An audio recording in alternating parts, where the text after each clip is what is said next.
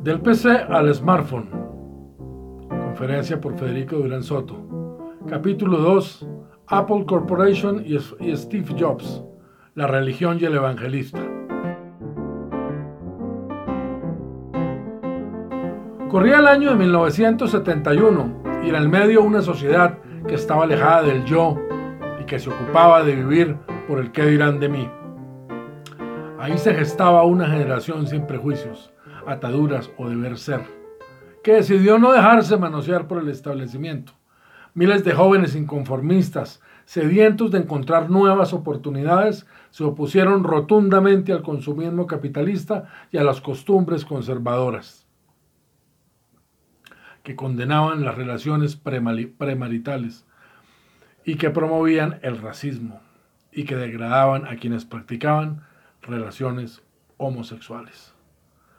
Hacia la costa oeste de Estados Unidos, en la ciudad de San Francisco, y especialmente en el barrio Hyde Ashbury, se comenzaron a reunir jóvenes que pugnaban por una vida más libre, con una notable influencia hinduista e impulsados por la anarquía no violenta de Gandhi y su propia búsqueda interior, harían estallar lo que la generación beat de los años 50 había comenzado.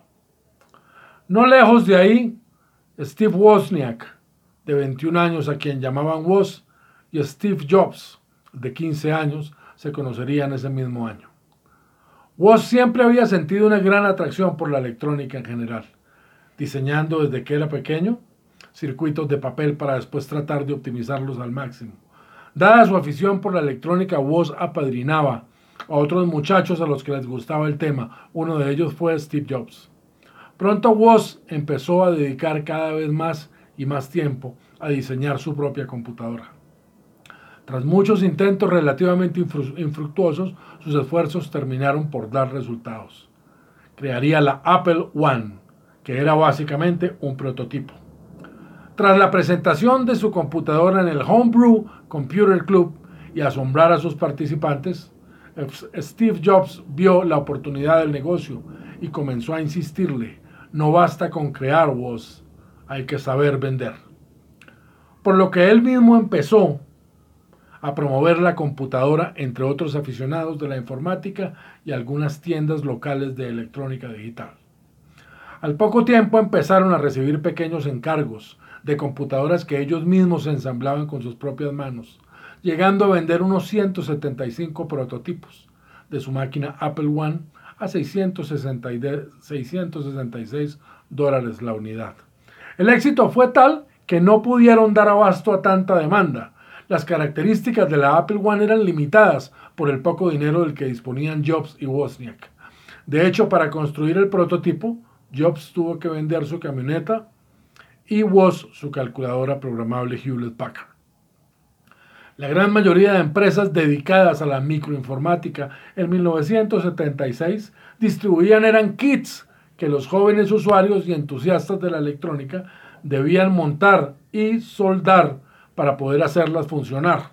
Fue entonces cuando Jobs comprendió que el futuro no estaba en placas con componentes que los usuarios deberían montar y soldar ellos mismos, sino en computadoras ya montadas y preparadas para el uso y disfrute de los usuarios.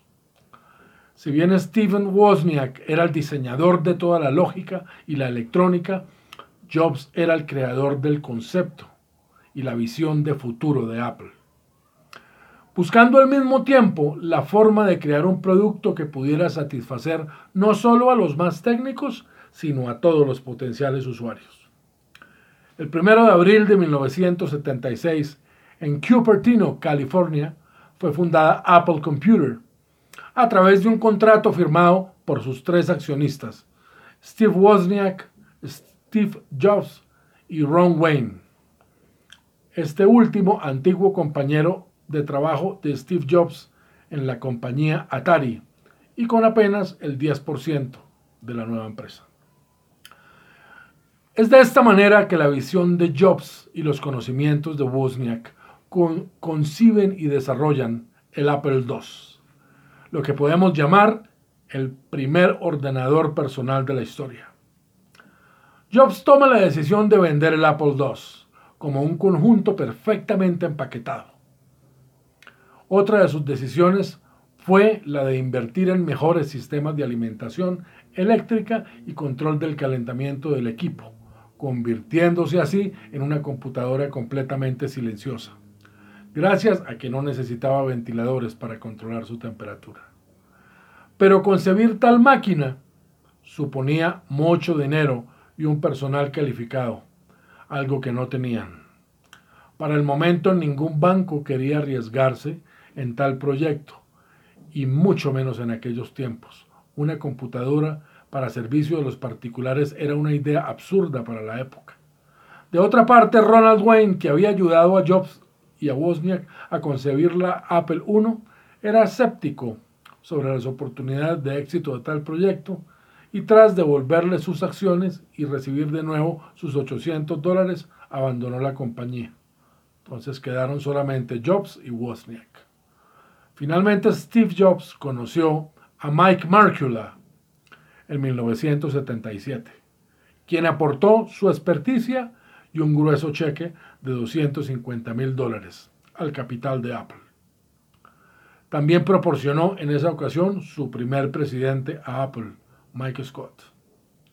El modelo final del Apple II se presentó en público en abril de 1977, convirtiéndose en el canon de lo que, de lo que a partir de ese momento se iba a denominar una computadora personal.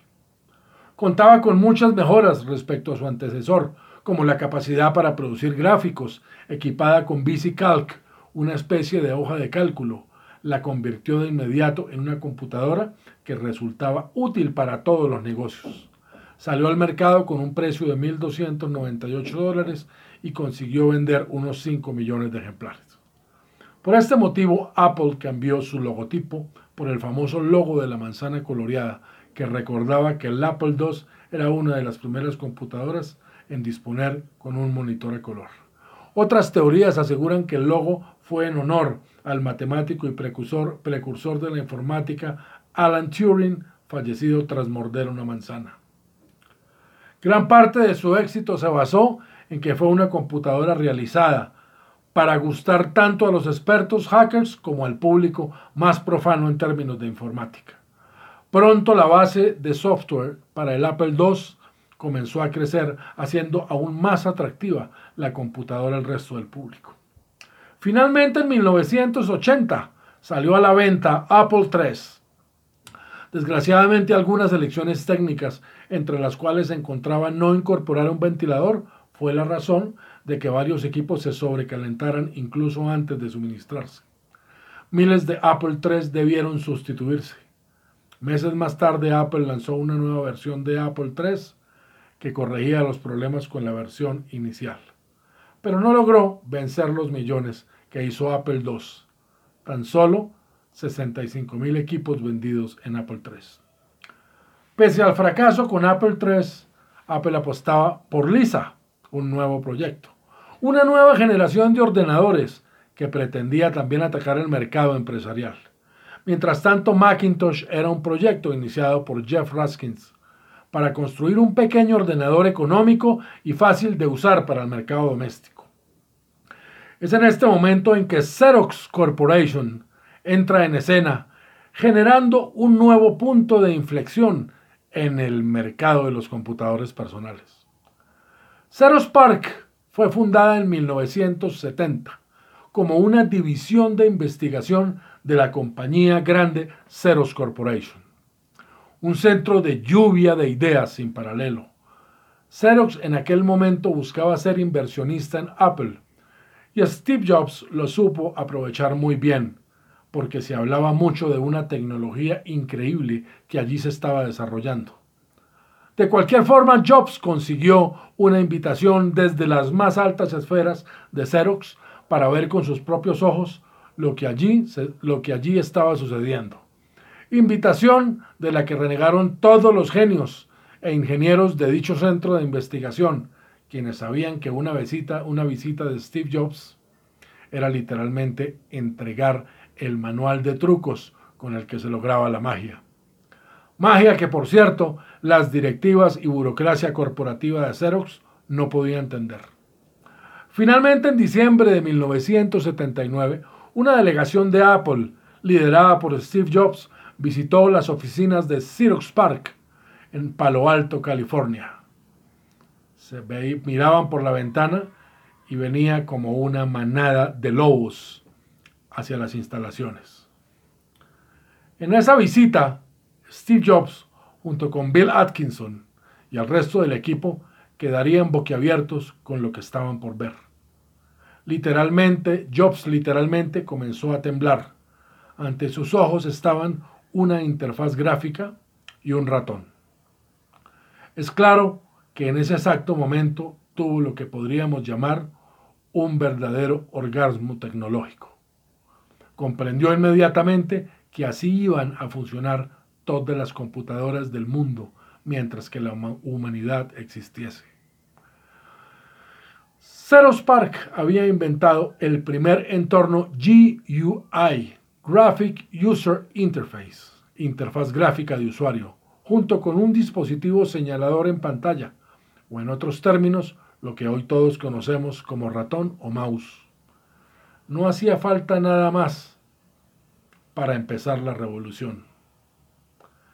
Imaginó Jobs que habría mirado con compasión a estos genios de Xerox Park, al estar atrapados y frustrados por no haber recibido mucha atención de las directivas de Xerox, que con certeza se ocupaban más por atender los agasajos y disfrutar del reconocimiento que la industria en general le hacía a la compañía Xerox Corporation. Jobs estaba exaltado y gritaba en la habitación, ¿qué está pasando aquí? Ustedes están sentados encima de una mina de oro. ¿Por qué no están aprovechando esta tecnología? Tienen todo para cambiar el mundo, les gritaba Steve Jobs a los ingenieros de Xerox Park. Y ciertamente esas palabras terminarían por definir muy bien a Steve Jobs, un verdadero visionario que en efecto cambiaría el mundo. La lección fue muy amarga para Xerox Corporation y ciertamente el suceso se convertiría en un referente para las grandes corporaciones. Un claro recordatorio de que las cúpulas y directivas deben estar en permanente contacto con la base, porque es ahí donde se gestan las mejores ideas. Jobs y su equipo quedaron profundamente impresionados al salir de Xerox. No imagino la conversación que habrán tenido de vuelta a las oficinas de Apple. Ciertamente, como después lo contaron, tendrían que redefinir todos sus proyectos y la respuesta a ese momentum tendría nombres propios, el proyecto Lisa y el proyecto Macintosh. Apple tomó de Xerox Park el concepto del ratón. Era un innovador dispositivo que mediante la rodadura de una bola de goma dura permitía desplazar el cursor por toda la pantalla, activando los iconos generados a través del sistema de mapa de bits. Todas esas innovaciones y conceptos fueron mejorados y desarrollados por Apple de una forma que Xerox nunca logró en sus productos Xerox Alto y Xerox Star.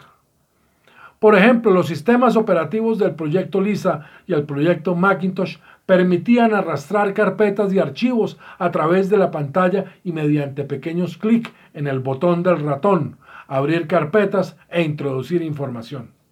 Asimismo, Bill Atkinson, uno de los ingenieros de Jobs, desarrolló el sistema de ventanas traslapadas a través del concepto de las regiones, lo cual permitió introducir la ilusión de marcos de trabajo, que hoy en día es el estándar usual en cualquier computadora de escritorio.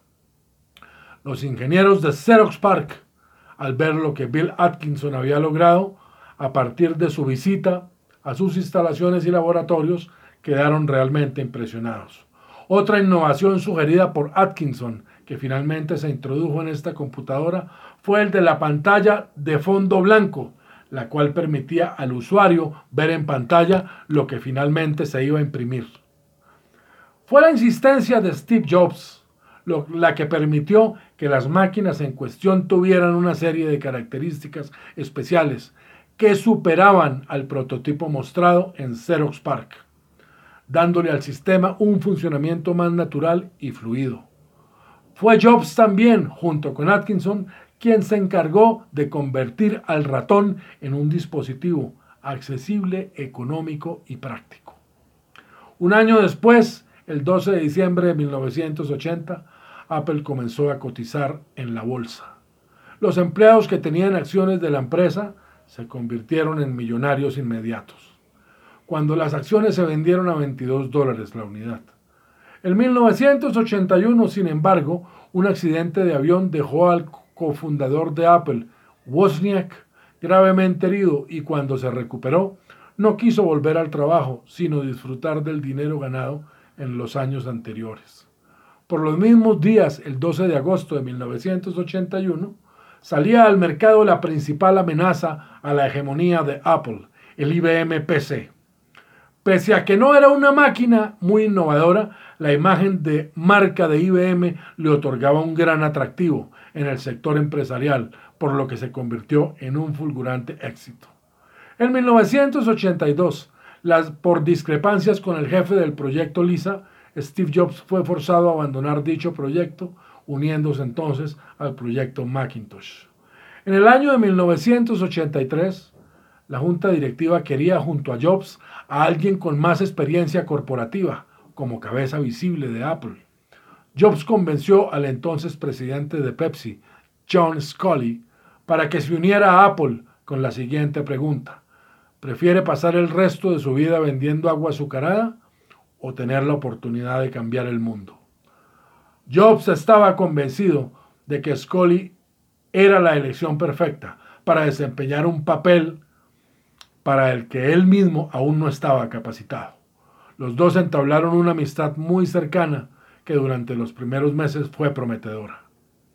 El computador Lisa de Apple Corporation salió como respuesta al IBM PC a principios de 1983 y se convirtió en el primer ordenador personal que utilizara una interfaz gráfica y ratón.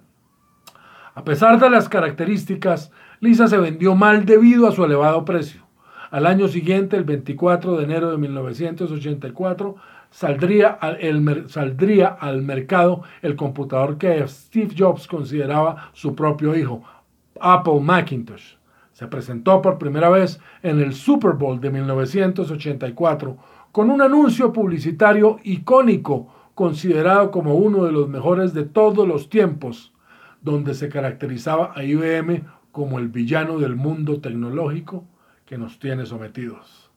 Lo dirigió el célebre director de cine Riddle Scott, el mismo de Gladiator. Ese comercial se, se puede ver en YouTube. Una de las principales novedades del Macintosh fue la también incorporación del ratón, así como la posibilidad de usar la autoedición, que permitía diseñar un documento antes de convertirlo en papel. Fue el primer ordenador en llegar a las masas y en convertirse en fundamental en muchas oficinas alrededor del mundo. Las previsiones de medio millón de unidades vendidas del Apple Macintosh hasta fin de año parecían que podrían cumplirse durante los primeros meses de 1984. Pero poco a poco las ventas se fueron disipando. Muchos fueron los motivos, el alto precio, 2.495 dólares, la escasa memoria RAM, 128 kilobytes, una única unidad de disco y la falta de software. En 1985, Jobs y John Scully comenzaron a chocar entre sí. Jobs había relegado a dirigir un había sido relegado a dirigir un pequeño grupo del proyecto Macintosh original, pero la junta directiva estaba preocupada por contener muchos gastos que este grupo de Steve Jobs, que a su juicio eran innecesarios. Este, este órgano encargó a Scully de controlar a Steve Jobs, quien quería bajar el precio del recién estrenado Macintosh y aumentar la inversión publicitaria en dicho producto. Mientras que Scully creyó que hacer esto implicaría importantes pérdidas económicas para Apple. Scully había llegado a la empresa con el objetivo de luchar contra las bajas en ventas, pero se encontró con un Steve Jobs inmanejable. Jobs acabó organizando un golpe de Estado contra el CEO de Apple mientras estuviera fuera del país. Pero Scully se dio cuenta de sus planes y canceló el viaje, convocando una sesión de la junta directiva en la que consiguió un apoyo total. Incluso el de Mike Markula, cosa que Jobs siempre interpretó como una traición personal. Despojado de sus funciones, Jobs dimitió y vendió todas menos una de sus acciones de Apple, la cual le garantizaría atender a las juntas de accionistas de la compañía que había cofundado. Desde entonces la visión de Scully consistió en cambiar los pilares fundacionales de Apple, cimentados en una consolidada integración vertical. Es decir, ellos querían producir todos los componentes internos de cada aparato para lo cual selló acuerdos con empresas rivales como IBM, que no lograron poner remedio a los problemas financieros de Apple. En 1993, con una fuerte caída en la rentabilidad, Scully también se vio obligado a renunciar. En 1996, Jill Amelio pasó a ser el nuevo CEO, para, pero Apple mantenía pérdidas de miles de millones de dólares. Enfrentando la crisis, Amelio tendrá la idea de traer de nuevo a Steve Jobs, quien en 1997 volvería no solo para rescatar la empresa, sino también para darle un vuelco al mundo. Pero esto lo veremos en el capítulo Apple y Steve Jobs, la reivindicación de un visionario.